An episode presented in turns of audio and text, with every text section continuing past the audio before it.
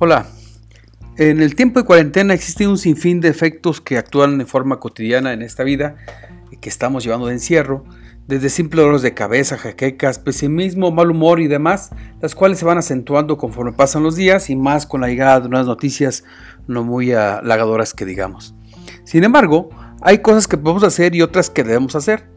Dentro de las que podemos hacer, seguramente sus redes sociales deben estar inundadas de consejos sobre estos temas, como ejercicios, actividades y pasatiempos, pero hay situaciones respecto a economía y finanzas que deberíamos pensar muy bien al realizarlas, pues de esto dependerá nuestra vida después de la cuarentena. La primera, hacer compras inteligentes, es decir, adquirir aquellos productos que realmente se requiera y solo los necesarios para una determinada temporada. Las compras de pánico no van con esto atiborrar los supermercados para conseguir papel de baño simplemente se me hace una mala idea y el gasto bien puede dirigirse a pastas o conservas que en un determinado momento nos sirven en mayor cuantía. La segunda, el uso del crédito. Venimos de unos meses de incertidumbre y estamos en la antesala de una recesión, donde lo normal es que la inflación se dispare, existan tasas de interés altas y una alta probabilidad de que el desempleo aumente, por lo que la situación de los créditos será una losa difícil de mantener una vez que termine nuestra cuarentena.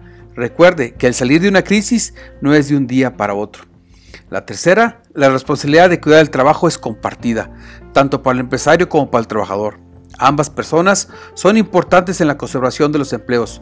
Por una parte, el empresario que debería, en estos momentos, de cuidar de sus colaboradores y por su parte, los trabajadores deberían de cuidar su trabajo, su trabajo haciéndose más productivos.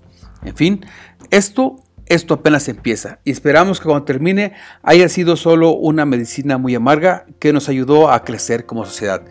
Les recuerdo mi Twitter, arroba oliver-arroyo o IA con mayúsculas. Y le invito a que lea mi colaboración en www.globalmedia.mx.